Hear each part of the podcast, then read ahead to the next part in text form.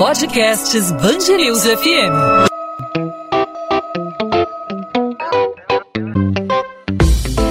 Dois às 20, com Maurício Bastos e Luana Bernardes.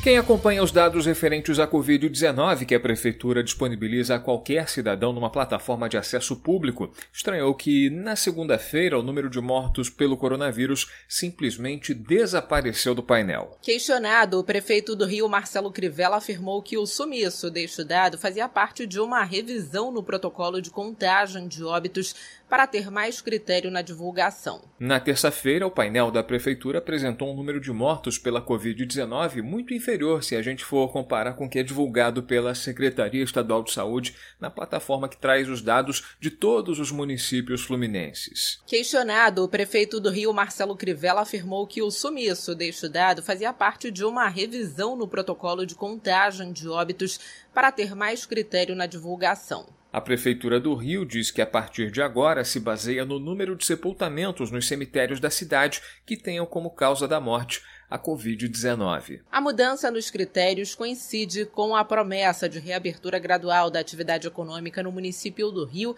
feita pelo prefeito Marcelo Crivella ao presidente Jair Bolsonaro após uma reunião na semana passada em Brasília. A retomada da vida normal na cidade dependeria de uma queda nos índices de contágio e de óbitos. Agora a pergunta que a gente faz é a seguinte: que efeito prático essa mudança nos critérios de contagem de óbitos pode apresentar no enfrentamento à Covid-19? Sobre esse assunto a gente conversa aqui na Band News FM no podcast 2 às 20 com Alberto Chebabo, infectologista da UFRJ e presidente da Sociedade Brasileira de Infectologia no Rio de Janeiro. Doutor Chebabo, seja bem-vindo aqui à Band News FM, ao podcast 2 às 20. Doutor Chebabo, esse novo critério de contagem de mortos pela Covid-19 aí por parte da Prefeitura do Rio na prática, ele pode significar uma oficialização da subnotificação de registros na cidade do Rio de Janeiro? Sim, na verdade, essa, esse novo critério é, aumenta a subnotificação, ela já existe, mas aumenta essa subnotificação e porque você acaba não conseguindo detectar aqueles casos que, que morrem e que você não tem o exame ainda pronto, né? Então, no atestado de óbito pode não sair Covid, mas a causa é suspeição de Covid, né? Então, aquele óbito suspeito, ele acaba não entrando na notificação. Como a gente tem um atraso grande na liberação dos resultados dos exames, isso significa que a gente vai ter um, uma, uma subnotificação importante pela falta do resultado no momento do preenchimento do atestado de óbito na, na grande maioria dos óbitos, ou pelo menos naqueles óbitos que acontecem nas, nos primeiros dias é, de internação. Bom, a Prefeitura do Rio diz que a partir de agora ela se baseia no número de sepultamentos nos cemitérios da cidade é, que tenham causa, que tenham como causa aí a morte pela Covid-19 e diz que isso daria aí uma transparência maior na divulgação. Agora, como isso na prática contribui no enfrentamento à pandemia, Dr. Chebabo? Na realidade, isso não contribui, né? Utilizar o número de sepultamentos, né? É... Você tem que avaliar a causa do, do, desse, dessa, dessa morte, né? Se ele só vai usar o dado do, do, do do atestado de óbito, você perde os casos em que você ainda não tem a confirmação do resultado, a não ser que ele utilizasse como critério não só as mortes por Covid, mas sim as mortes por causas respiratórias indeterminadas e também por síndrome respiratória aguda grave. Né? Aí sim, somando essas causas todas, você teria um número maior de casos, mas aí é o contrário.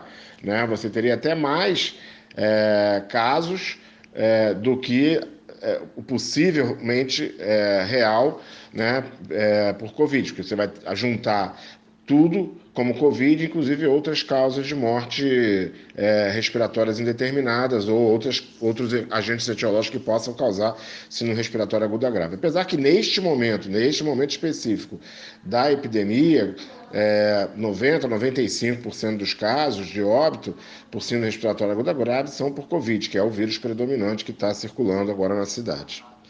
Mas certamente daqui a algum tempo isso não vai mudar e também não é, vai ser esse critério que eles vão utilizar. Eles querem utilizar só os sepultamentos confirmados por Covid. Na avaliação do senhor, qual pode ser a motivação para essa mudança na avaliação desses critérios de notificação de óbitos? A ideia pode ser mesmo mascarar um dado para transmitir uma ideia equivocada da realidade? Não, não fica clara a motivação mas certamente você diminuir o número real de óbitos né, vai fazer com que você tenha é, mais dados para permitir, por exemplo, que se abra, se diminua a, a, a, o distanciamento social, as medidas de isolamento e tal, né?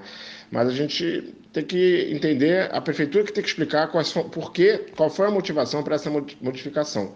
Né? Eles têm que dar uma causa plausível para mudar o critério que a gente estava usando anteriormente. E até mudança de critério no meio de uma epidemia é muito ruim, porque você acaba não conseguindo comparar dados mês a mês. Né?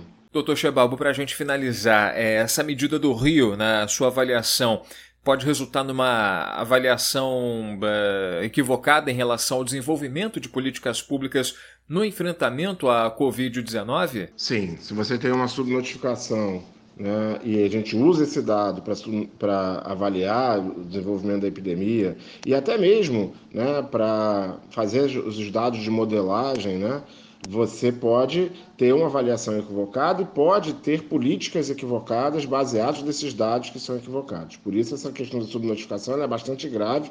Ela já é grave por causa da deficiência de exames que a gente tem. A gente já sabe que existe uma subnotificação de casos muito importante e uma subnotificação de óbitos que é razoável. Aqui no Rio, um pouco menos.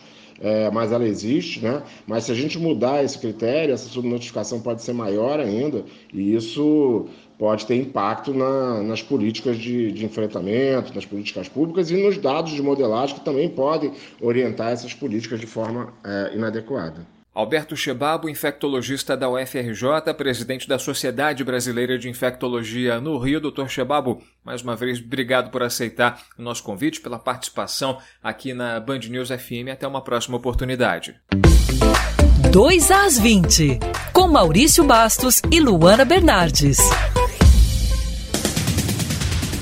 Deputados da Assembleia Legislativa do Rio entram com pedidos de impeachment contra o governador. Existem, no momento, cinco pedidos de impedimento de Wilson Witzel nas mãos da mesa diretora da Alerj. A bancada do PSDB alega que há fortes indícios de que Witzel cometeu crime de improbidade administrativa pelo mau uso de dinheiro público, conforme argumentos do despacho judicial do ministro do Superior Tribunal de Justiça, Benedito Gonçalves, na Operação Placebo. Deputados da chamada ala bolsonarista também já agiram.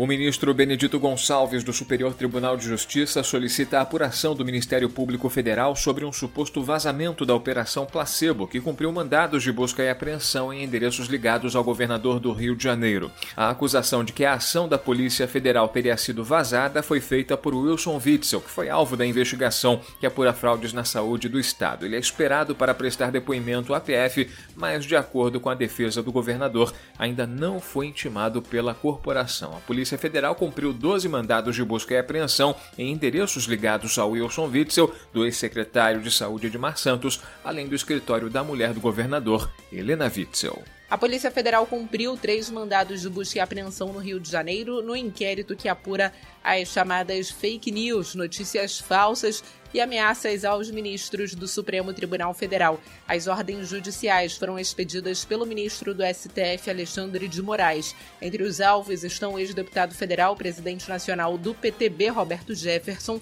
o humorista Reinaldo Bianchi Júnior e o empresário Paulo Gonçalves Bezerra. Ao todo, 29 mandados de busca e apreensão foram cumpridos no Distrito Federal, no Rio de Janeiro, em São Paulo, no Mato Grosso, no Paraná e em Santa Catarina.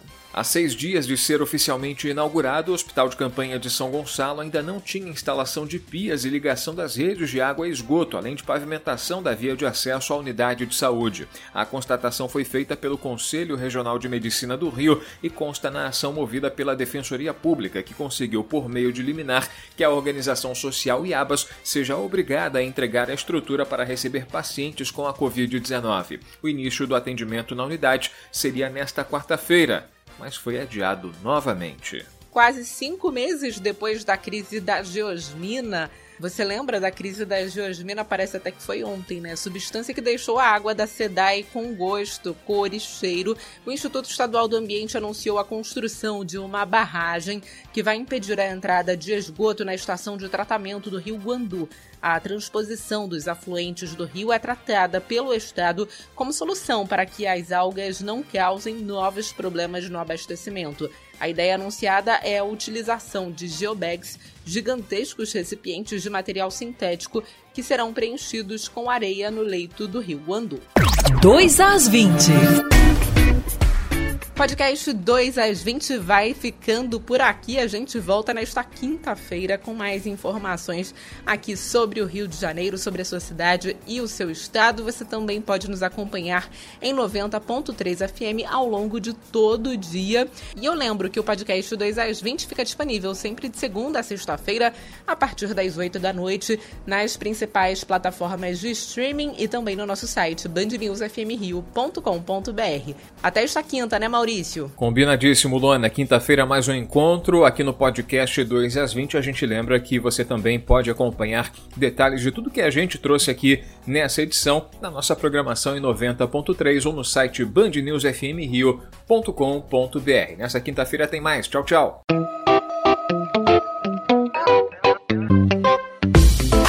Dois às 20, com Maurício Bastos e Luana Bernardes.